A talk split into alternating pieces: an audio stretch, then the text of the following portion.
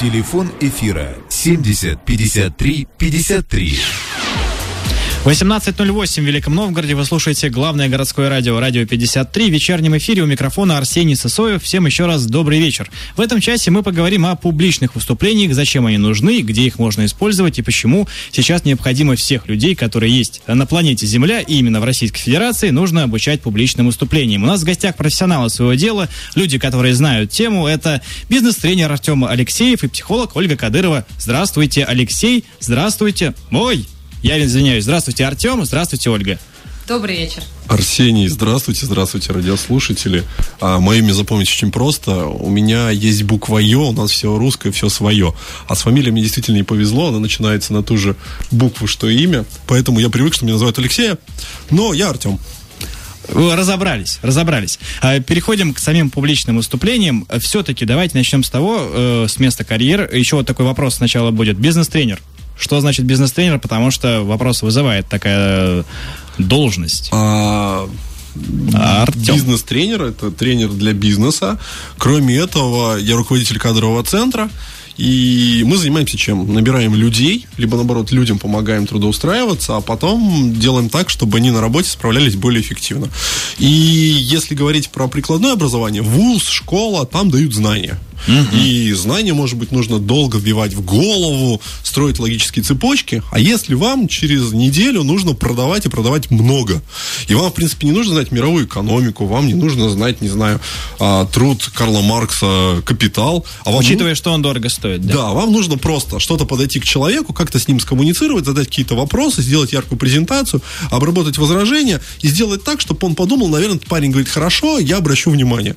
Так вот, в рамках одного-двух дней, где 50-60% это практика, а теории совсем чуть-чуть, вот тот человек, который модерирует этот процесс, дает деловые игры, немножко контента, это и есть бизнес-тренер. А если он окопался за бюро и вам открыл учебник и дундит вам просто а, два часа, и вы тетрадку пишете, вот это лектор, ну или преподаватель. А если вы в рамках разбираете какие-то деловые игры, обращаетесь к своему опыту, а, у вас интерактивный диалог, то это тренер скорее. Это вот мое видение, может быть, Ольги по-другому как-то. Ольга, у вас по-другому? Вы согласны, солидарны, Да, да? я думаю, что я соглашусь с Артемом. А, Бизнес-тренер – человек, который а, рассчитан на то, чтобы люди научились применять знания, а не только их знать, а, который заставляет людей сначала проделать на практике какие-то методики, какие-то приемы, которые преподает, а потом только уже выпускает их работать. Но хочется сразу сказать, что развелось очень много людей не до бизнес-тренеров. И сейчас слово бизнес-тренер у многих в голове равно шарлатан. То есть э, пришел, руками поразмахивал, ладоши похлопал, результата нет. И поэтому сейчас действительно нужно очень внимательно обращать внимание на специалиста, смотреть на его послужной список, а, пообщаться с теми людьми, что произошло хорошего, а не только обещание, что вы весело, интересно придете время. Ольга, вы психолог. Профессию психолога объяснять не надо, но, насколько я понимаю, вы тоже работаете в сфере э, кадровой, в кадровой Конечно, сфере. я не только психолог, я HR-специалист. а, Считаю, что а, HR-специалист или человек, который занимается персоналом, не может быть не психологом, потому что очень важно уже на этапе отбора определить, подходит человек или не подходит. Для этого и нужны психологические знания. Поэтому я психолог А, и HR-специалист. Мы работаем вместе, и я очень много беру от Ольги, скажем так, академического, психологического образования, да, а Ольга от меня много берет тренерских штук, и у нас вот такой очень позитивный Симбиоз. симбиоз, да, получился. Мгм. То есть к вам э, попадают только самые лучшие на работу? Или вы отбираете самых лучших? А, мы занимаемся работорговлей. Ну, Или охотой за головами. То есть мы к себе-то на работу никого не берем. То есть вот Арсений, например, решил, что ему нужны просто вот спецназовцы, например, от продаж или от сервиса. Но он вот смотрит, все люди хорошие, вот э, добрый человек, да, и не знает, кто плохой, а кто хороший. Есть два способа. Первый способ мы... Первый способ позвать нас. А, Это, это не обсуждается. У а нас второй способ? Позвать нас. А второй тоже позвать вас. Телефон прямого эфира 70 53 53. Если у вас есть или возникнут какие-то вопросы к нашим гостям, звоните обязательно, а, озвучим ваши вопросы в эфире. А, Телефон для ваших смс-сообщений 46 47. А В начале пишите R53. Группа ВКонтакте тоже работает. Продолжим беседу через небольшую музыкальную паузу. 18.17 в Великом Новгороде. Говорим сегодня о публичных выступлениях на радио 53. Мы разобрались уже, кто у нас в гостях. Я считаю, еще раз, Ар- Артем и Ольга. Э, Целый выход был предыдущий про то, кто они такие. Собственно, давайте перейдем к публичным выступлениям. Зачем публичные выступления нужны, если я вообще гениальный инженер, да? Зачем мне нужны публичные выступления? Я занимаюсь своими разработками, своими делами. Зачем мне публичные выступления? Дело в том, что а, наши россияне умеют хорошо производить, но не умеют хорошо продавать. Почему? Потому что не умеют презентовать. А, например, есть а, в нашей замечательной стране а, центр, который называется Сколково, в котором в который приезжают бизнес-ангелы, люди, которые готовы потратить деньги на какие-то разработки. И, а, соответственно, инноваторы, э, молодые специалисты, которые придумали очень интересные идеи. А они их презентуют, обычно они бубнят, никто не слушает, никто не понимает, зачем тратить деньги. На кого потратят деньги а, бизнес-ангелы? На того, кто э, хорошо сделал хороший проект, но скучно о нем рассказал, или на того, кто сделал проект и рассказал о нем хорошо?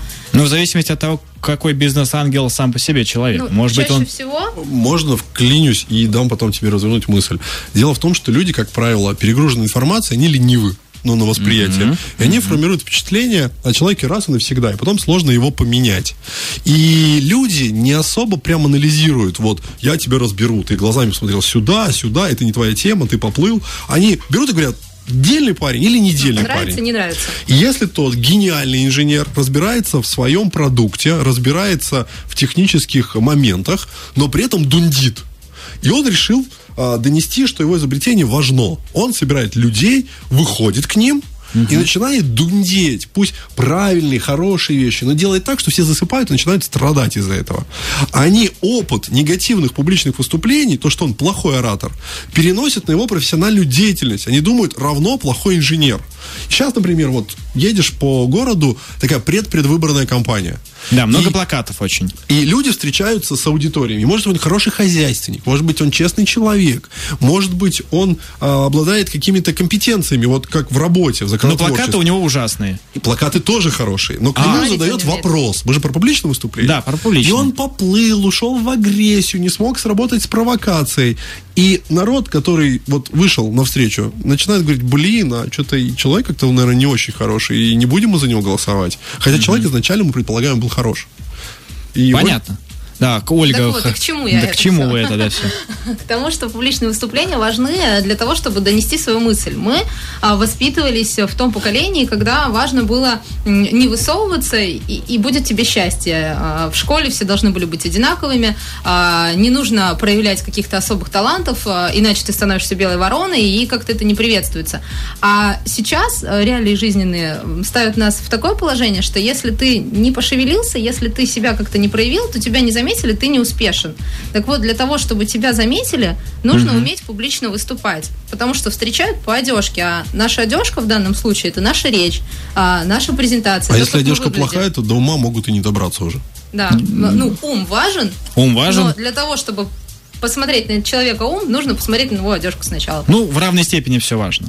Давайте, может быть, потихоньку переходить к тому, как же правильно готовить публичное выступление. А давайте вот по очереди. Я одну фишку дам, а одну фишку даст Ольга. Давайте, хорошо. А, пункт первый. Многие считают, что цель презентации это информирование. Или цель выступления информирование. То есть донес информацию, а умный человек сам поймет, что с этим делать. Мы считаем, что цель презентации это что человек будет делать после того, как он ее прослушал. То есть она лежит за рамками общения. То есть если продает а, учитель биологии черешню, он говорит, в ней содержится огромное количество витамина С, она не вяжет, там низкое количество танинов. Сам а, какой-нибудь профессор ее вывел. Если продает азербайджанец, он говорит, подходи, купи, попробуй, сделай. То есть он хочет, чтобы ее съели. А профессор ботаники хочет, чтобы а, Все знали, что она- что она полезная. Это фишка от меня, от тебя фишка. А, Когда мы готовим публичное выступление, мы обязательно должны учитывать, для кого мы его готовим. Важно знать не только количество людей, важно знать их пол, возраст, социальное положение, а, статус, количество денег, Время дня. время дня. А, Две фишки. Две фишки. Хорошо, паузу небольшую берем. Напомню, телефон прямого эфира 70 53 53. Ваши вопросы по номеру 46 47 в начале пишите R53. Это для смс-ок. Ну, а также группа ВКонтакте уже вопросы поступают. О публичных выступлениях говорим на радио 53. Э, такой вопрос хочу задать нашим гостям. Правда ли, что публичные выступления и вообще все переговоры серьезные, да, стоит делать по утрам до 11 до 12 часов? Когда голова работает, когда еще можно это делать? Ну, как вы считаете? А вам ответить вот красиво академически или честно как есть? Честно как есть, э, только так. А, дело в том, что мы находимся в такой стране, где очень важны личные отношения. Это да. Где важен с человеком личный контакт. И если в Европе, в Америке, действительно в офисах, в переговорках решается бизнес, то у нас очень часто он решается в банях и в ресторанах. Угу. А в банях, ресторанах люди склонны не только общаться по логике, но и смотреть, верю я партнеру, не верю я партнеру. Они склонны не только зарабатывать деньги, но и развлекаться. Угу. А развлекаются люди во второй половине дня. Угу. И вот самые серьезные решения на большие суммы денег, они принимаются не в офисе, а где-то в другом месте, в нерабочее время. Угу. И поэтому вот как ответить на вопрос? Хорошо ли, когда мозг свеж и в офисе есть планерка и больше логику может донести? Да, угу. это классно. А когда будут принимать решения? А принимать решения могут вечером. Ну, утро вечером мудренее. Поэтому, как Ольга сказала, нужно учитывать э, пол аудитории, кто Возраст эти люди и что время. они должны сделать. Время важно. И даже день недели важно. Но мы же больные люди, мы же любим рассказывать. Мы можем сейчас вот просто про это время рассказать ну, отдельную передачу. Но ответ смотрим на аудиторию, смотрим, что мы хотим больше добиться, отношений, эмоций или uh-huh. сухой логики. Если в логику, это утром. Если, Если близкий контакт, доверие, то это вечер.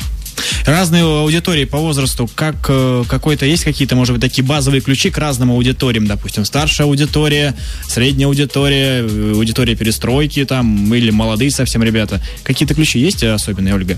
Ну, конечно, есть особенные ключи, недаром нужно готовиться к каждой аудитории по-своему. А, дело в том, что все из этих э, категорий людей по-разному воспринимают информацию, и когда мы готовимся, мы должны это учитывать. А, например, если мы а, будем рассказывать пожилым людям какую-то нашу мысль, доносить и просить их делать какие-то действия, говорить на молодежном сленге, то они нас просто не поймут. Uh-huh. Если мы будем грузить молодежь ненужной терминологией, например, очень интеллектуальной какой-то, очень заумный, то молодежи это будет неинтересно, они уснут, засядут свои гаджеты или уйдут. То есть, ну, как, как минимум вот так, это если из очень простых. Более простой пример. Берем детей, подростков, они более эмоциональны, менее логичны, им больше uh-huh. эмоций, больше развлекуха. Человек вырос, ну, ранний средний возраст, поздний средний возраст, он более логичен, более сдержан, а человек к старости становится более сентиментальным, более ностальгирует, становится более слезливым. А даже мужчины становятся более чувственные, что ли, да, такие. И это самый простой пример. Это самый простой пример. Рассказать. И получается, что если молодежь, э, если аудитория молодая, значит больше в эмоции, меньше в логику. А, средний Чем возраст... старше, тем больше логики. Логики. И если совсем уже вот возраст, возраст, то или гневни, гневни, гневные. То есть, ну, ну чтобы эмоции или, наоборот, как было раньше хорошо. То есть опять конструктив, но это не для всех, это очень большими мазками. Но, угу. но он, он важный да, получается. Да, да. То есть старики и дети поэтому хорошо находят общий язык с друг другом, что они похожи друг на друга. Если еще по каким-нибудь, по каким-нибудь фишечкам от того, как готовиться к публичному выступлению, по одной уже было, можем дать еще несколько? Да, конечно. Теперь я. Давай. Давайте. А, следующая фишка. Готовимся не только к аудитории, готовим и само пространство, где будем выступать. А, важно, чтобы а, пространство не вызывало какой-то дискомфорт, чтобы сзади не было окна или двери, потому что мы будем переживать, что кто-то зашел и остался нами незамеченным. А важно не сливаться с цветом, допустим, стен, да, как-то выделяться. Важно а, прийти заранее для того, чтобы аудитория входила, а ты уже а, был. То есть ты должен быть хозяином положения. Нужно прийти, расставить стулья по-своему, передвинуть флипчарт, повесить проектор, ну, сделать какие-то вещи, чтобы почувствовать, что это твоя территория. Ну, пометить, грубо говоря. Моя фишка, моя фишка, которую хочу рассказать. Дело в том, что очень часто люди общаются в формате такого бизнес-мяса. То есть у них в голове есть вот весь поток информации, который надо вывалить на другого человека. Она-то внутри говорящего структурирована и понятна, а другому человеку она непонятна. Угу. Ему нужно разложить по полочкам. То есть самое простое это маркеры, предикаты, а, во-первых, во-вторых, в-третьих. То есть, когда человеку говоришь во-вторых, это логично подводит к тому, что закончен первый блок. Угу. Во-вторых, ну, в-третьих, а так, когда обычно рассказывают полтора часа, но оно идет таким вот мясом. И как только вы рассказали первое, второе, третье, подведите итоги. Потому что, скорее всего, ваш а, оппонент уже спал, а, встал... А, в, ваш оппонент уже впал в спячку. Конец дня уже, заплетаюсь. И у него уже слюна течет и глаза стеклянные. И нужно бы ему рассказать, о чем вы рассказывали. То есть мы говорили раз, два, три. Пауза на радио 53. Раз, два, три. Скоро вернемся в эфир. Радио 53. Телефон эфира 70 53 53. Поступил вопрос ВКонтакте к нашим гостям. Э, Маленькая такая история. Девушка Кристина пишет, что однажды выступала на публике в качестве спикера, сама жутко волновалась, казалось, что выглядит глупо, а сторонние наблюдатели сказали, что все было очень достойно. Льстили, наверное? Вопрос такой. Дело в том, что внутреннее время оратора и его оценка себя отличается от восприятия аудитории. То есть самое простое, что можно рекомендовать оратору, то, что аудитории все равно. И даже если вы выступите очень плохо, то мир не треснет и ничего не случится. И люди сидят, и они ждут, что что-то произойдет. А оратор думает, что это судьбоносное вот просто решение, и вот сейчас тысячи глаз на него направлены, и он волнуется и тревожится. И он оценивает себя относительно той высокой рамки, которую он себе поставил. Аудитория, как правило, ничего не ждет, ну, чтобы кто-то что-то рассказывал. А вторая вещь, если действительно у вас а, захлестывает адреналин, если вы волнуетесь, то самое главное этот адреналин пережечь и начать говорить. И можно сказать просто, вы знаете, я так готовился, для меня это вот выступление так важно, что я прям переживаю. Но вы как-то вот с моим адреналином справьтесь, и вот сейчас пойдет. И как только вы начали говорить, адреналин спал, и вы начали уже спокойно доносить идею. А второе, наверное, можешь подсказать. Ольга, как э, с точки зрения психологии к этому относиться? карточка. А, Ну, для того, чтобы э, уменьшить э, вот это внутреннее напряжение, которое, естественно, в нас присутствует, хоть э, тем, кто нас слушает, грубо говоря, и все равно, что происходит, но внутри нас это действительно важный суд- судьбоносный момент. А, Для того, чтобы было проще, никто не отменял, например, карточки. Не нужно распечатывать а, большие листы формата А4, приносить, Вспомните текст. Ивана Урганта. Да, это же известные люди, которые публично выступают. У них есть небольшие карточки, часто с логотипом их Шоу. э, шоу. И там могут быть- тезисно прописано, что да, им нужно главное говорить. прописать не текстом, а прописать именно тезисно. Потому что если мы начнем читать, то наши глаза уйдут в текст, мы потеряем зрительный контакт, мы потеряем аудиторию. А как э, проводить самоконтроль над собой, понимать, что ты вот сегодня выступил лучше, чем вчера, а вчера лучше, чем сегодня? Ну, как, как это делать все? Или тут одному никак не справиться? Вот Ольга, наверное, больше расскажет, потому что если мы обратимся к нашему опыту школы, вот мы пишем сочинение, 5 листов. На двойку нужно сколько ошибок допустить, чтобы тебе поставили 2 за 5 листов сочинения? Так пять. Ну, пять. 5. И нам берет учительница другую ручку, зачеркивает вот эти вот ошибочки, подходит и говорит, вот, Артем, смотри, 5 ошибок на 5 листах. Вот обрати внимание, слово «истчё» пишется по-другому. Я фокусируюсь на чем? На успехах или на ошибках? На ошибках. на ошибках. И мы свойственны копаться, где я накосячил, да? А если бы она сказала, слушай, Артем, хоть и два, но посмотри, ты всего пять ошибок допустил. Там еще есть 428 слов, где ты написал правильно. Давай на это фиксироваться. И вот давайте, наверное, подводить итоги не где мы сделали плохо, а что мы сделали хорошо. Что ушло только половина людей, в меня попало только три тухлых яйца. Я договорил весь, всю Я речь. договорил весь речь. Ну, не все уснули. Ну, я утрирую, но успехи, наверное. Ну и хороший инструмент для этого это а, дневник успехов. После каждого выступления можно прям фиксировать, что получилось, что удалось, что сделали хорошо. А, нас- когда мы начинаем какие-то показатели считать, в том числе показатели нашей хорошести, если можно так сказать, они увеличиваются. Поэтому в следующий раз мы будем готовиться, мы будем становиться лучше, и наш дневник успеха пополнится еще. Введите какие-нибудь критерии. другими. То есть, если у презентации была цель, ну, стали они делать то, что вы просили или нет. А если... А если совсем все плохо, допустим, вышел и ушел, то уже как бы можно написать плюс, что я вышел. Ну, Да. пра- правда, Я правда ушел, вышел? ну, ну, уже вышел. Э, Ну, то есть было, значит, человеку было тяжело изначально выйти. Он, он так переживал, что думал о том, что он не выйдет. Он сделал над собой усилие и вышел. Молодец. В следующий раз он заговорит. Страх публичного выступления – это второй сильный страх после страха смерти, потому что кто обычно противостоит аудитории, толпе? Это Лидер. вожак, лидер. А если ты чувствуешь себя не лидером и выходишь, то ты заявляешь вожаку, что я новый вожак, а аудитория говорит, что я претендую на лидерство. И отсюда страх, что убьют тебя а, два оппонента. Это или толпа, потому что не признает Или лидера, предыдущий лидер. или предыдущий лидер. И мы поэтому боимся. Но надо понять, что, скорее всего, сейчас вас не убьют и не съедят. Ну, а что, ну, вообще страшно. Конечно, конечно, страшно. И конечно. к тому же к этому нужно готовиться. Нужно выступать перед меньшим количеством людей. Нужно выступать перед зеркалом. А нужно то, тосты своим пойдут, друзьям. тосты пойдут, э, Тосты считается? пойдут. А тосты вообще пойдут, потому что Это отличный вам способ на какой-то момент выступать. надо встать и сказать, я хочу вот Ну, номер раз привлечь внимание да, людей, и здесь у вас хотя бы работает логика. А после того, как тост был принят и вас горячительно, по идее, уже мысли путаются. И нужно обязательно говорить второй тост. Потому что это уже два разных тоста. Один в начале, а другой в конце. И удержать аудиторию а, веселой компанией гораздо сложнее, чем вот еще грустной. А, Завершаем этот информ- информационный блок. Есть еще о чем поговорить. Напомню, телефон прямого эфира 70 53 53. Ваши вопросы ждем в нашей группе ВКонтакте. Никуда не уходите, еще будет о чем рассказать. Радио 53. Главное городское.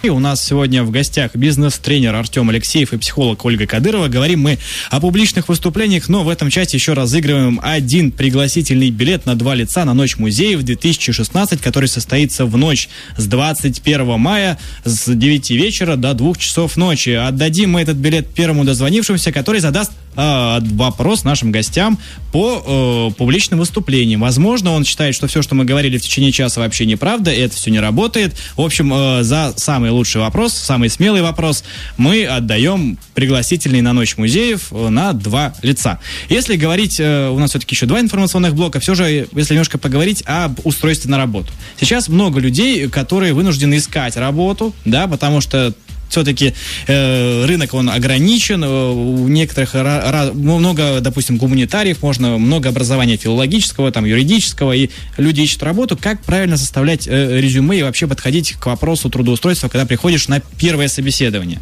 Каких ошибок нельзя допускать? Чего нельзя говорить? Нужно ли бриться? А может быть, ты как себя вести? О, Это вопрос к Ольге. А я про резюме. Про резюме Да, совсем я думаю, что базово. так мы и поступим. А- Итак, про резюме. Про резюме. Дело в том, что люди очень редко пишут резюме, и они не знают, как его писать, и не знают, как люди воспринимают это резюме. А они не предполагают, когда его пишут, что кто-то еще и читать будет. А он читает для того, чтобы сформировать впечатление о человеке. Пункт первый. А, давайте писать не то, что вы работали в компании о лидер, а чем она занималась и э, где она вообще находится. Очень хорошо, если можно туда э, поместить сайт, телефон компании, чтобы, если вас проверяют, вас будут проверять, они могли понять, действительно, лидер есть, занимается окнами номер один на рынке Ну или хотя бы было видно, что вы открытый человек. да, То потому что не- очень часто там ООО «Шпунтик», а, должность ведущий специалист. Вообще непонятно, что делал. Пункт второй. Все пишут, что он делал процессно. То есть я ходил на работу за деньги, был доволен. Напишите, какие результаты достигли вы и ваша компания.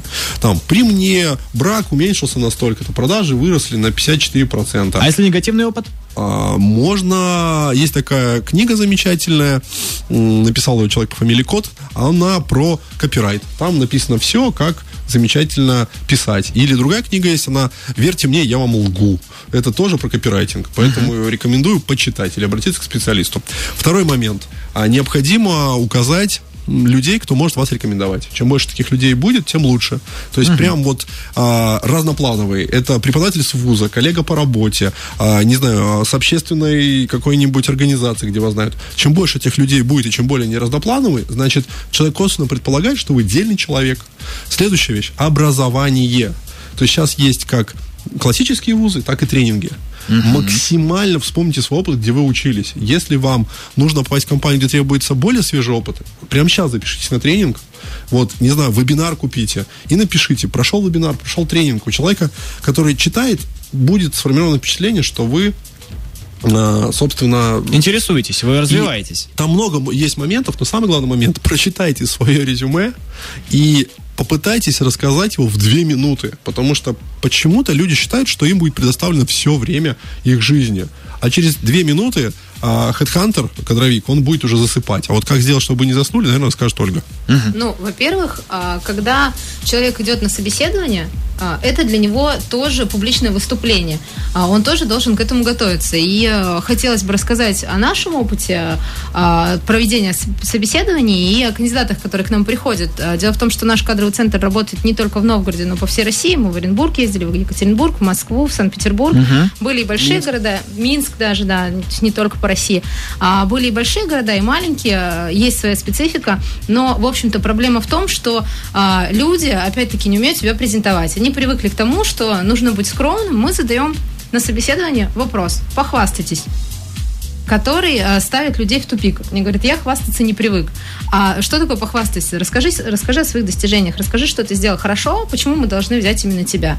А, очень часто бывает, что а, люди, которые действительно стоящие, которых хотелось бы, ну, которые действительно должны занимать эту должность, просто себя презентовать Оля, не помнишь, могли, как начинают рассказывать? Начинают рассказывать не сильных моментов, а, а слабых. Да, я сейчас расскажу, почему я уволился. Или, ну, у меня нет образования. Начинает вываливать на вас все негативные моменты. В тот период, когда вам когда важно... у него есть три минуты для того, чтобы э, доказать, что ты вообще нужен здесь, что ты должен здесь работать. У нас есть 30 секунд для того, чтобы идти на рекламу, потом вернуться. Напомню еще раз, что у нас э, в гостях замечательные люди, а помимо этого мы сегодня разыгрываем э, один пригласительный билет на два лица на Ночь музеев, которая будет 21 мая в Великом Новгороде. Поэтому дозванивайтесь скорее. Телефон прямого эфира 70 53 53.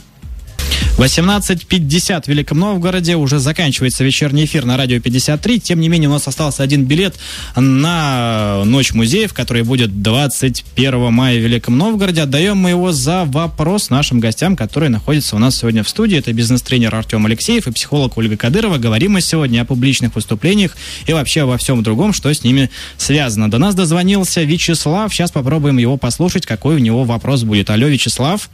Здравствуйте. Здравствуйте, Вячеслав. Есть ли у вас вопрос к нашим гостям? Да, к гостям у меня такой вопрос. Вот э, в школе, даже когда ребенок отвечает у доски, ну, это как бы он уже обучается выступать перед, перед аудиторией. А есть ли вот э, дополнительные какие-то занятия в этом направлении, которые в школах проходят? Такой вот вопрос. Вячеслав, спасибо. Классный вопрос, потому что я дважды папа, а вот Ольга один раз мама. И у меня старшему как раз вот сейчас 7 лет. И я стал заниматься вопросом, чтобы ребенок выступал еще в детском садике. Матвей не хотел выступать он считал, что хочет смотреть, как другие выступают. И я нашел несколько курсов, ну, куда он не ходит, просто стало интересно. И, наверное, самый близкий к этому это актерское мастерство, потому что там зажим убирают. Mm-hmm. Но у Матвея есть же свой бизнес-тренер, это папа. Mm-hmm. И изначально был вопрос, чтобы у него первый публичный опыт был позитивный, чтобы он понял, что выступать это хорошо, это вознаграждаемо. И Матвей говорит, я переживаю, я не знаю, как я выступлю. Я решил вот нагло покупать первый опыт его публичного выступления. Он обещал ему поход в Макдональдс замороженным, игрушек всяких, а, набор желаний. За то, что если он примет участие в роли Колобка в средней группе, выступит перед малышами. А, мы с ним прорепетировали дома. Я его теребил, как ему будут mm-hmm. мешать. Я ему говорил, а ты текст точно помнишь? И так получилось, что когда он начал выступать, mm-hmm. аудитория восприняла хорошо. И малыши смотрели нормально, и ему помогала воспитательница, а Колобок в конце разносит сушки. И все брали сушки, хлопали, а в конце ему еще дали э, мороженого, ему купили ну, определенных вещей. И теперь получается, что у Матвея первый раз сформировался позитивный опыт. Он считает, что каждый раз, когда ты выступаешь, это хорошо. А если человеку нравится делать то, что у него получается, он будет стремиться это делать. Ну, и вознаграждать себя. И теперь, если э, стихи то он вот номер один. И сейчас, например, сказали, для того, чтобы вытянуть год, а, чтобы результаты были более сильные, можно сделать просто рассказать стих. Матвей подошел сказал, могу два стиха рассказать. Он говорит, ну ладно. И сейчас вот сегодня все дети учат один стих, а Матвей учит два стиха. Оль, твой опыт?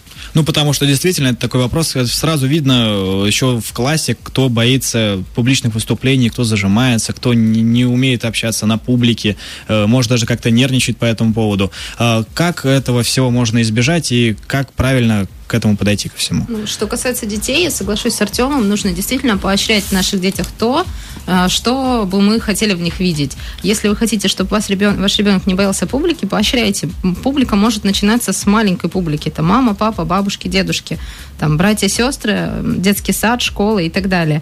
А, ведь э, действительно все идет из детства, и если сейчас а, сказать ребенку о том, что публично выступать это хорошо, он получит какую-то негативную эмоцию от этого, то он, наверное, никогда это делать не будет будет. А если он получает только позитив, кто по жизни идет легко и с этими трудностями справляется. Выдача. У нас есть полторы минутки, уже просто эфирное время заканчивается, поэтому давайте, может быть, кто, может быть, заинтересовался, скажите, куда прийти, где можно научиться бизнес-тренингу и всему, что Публи- Публичное выступление. Публичное выступление. Сейчас в Новгороде есть большое количество бизнес-сообществ, это торгово-промышленная палата, это бизнес-клуб. Сейчас запускается 101 стартап. Мы представляем э, э, бизнес-инкубатор. У нас действительно есть филиал Сколково, за это отвечает Новгу, и мы взяли на себя такую социальную ответственность э, помочь резидентам бизнес-инкубатора и всем представителям новгородского бизнеса выступать. И мы разработали серию бесплатных э, мероприятий. И нужно просто погуглить, посмотреть, найти нас,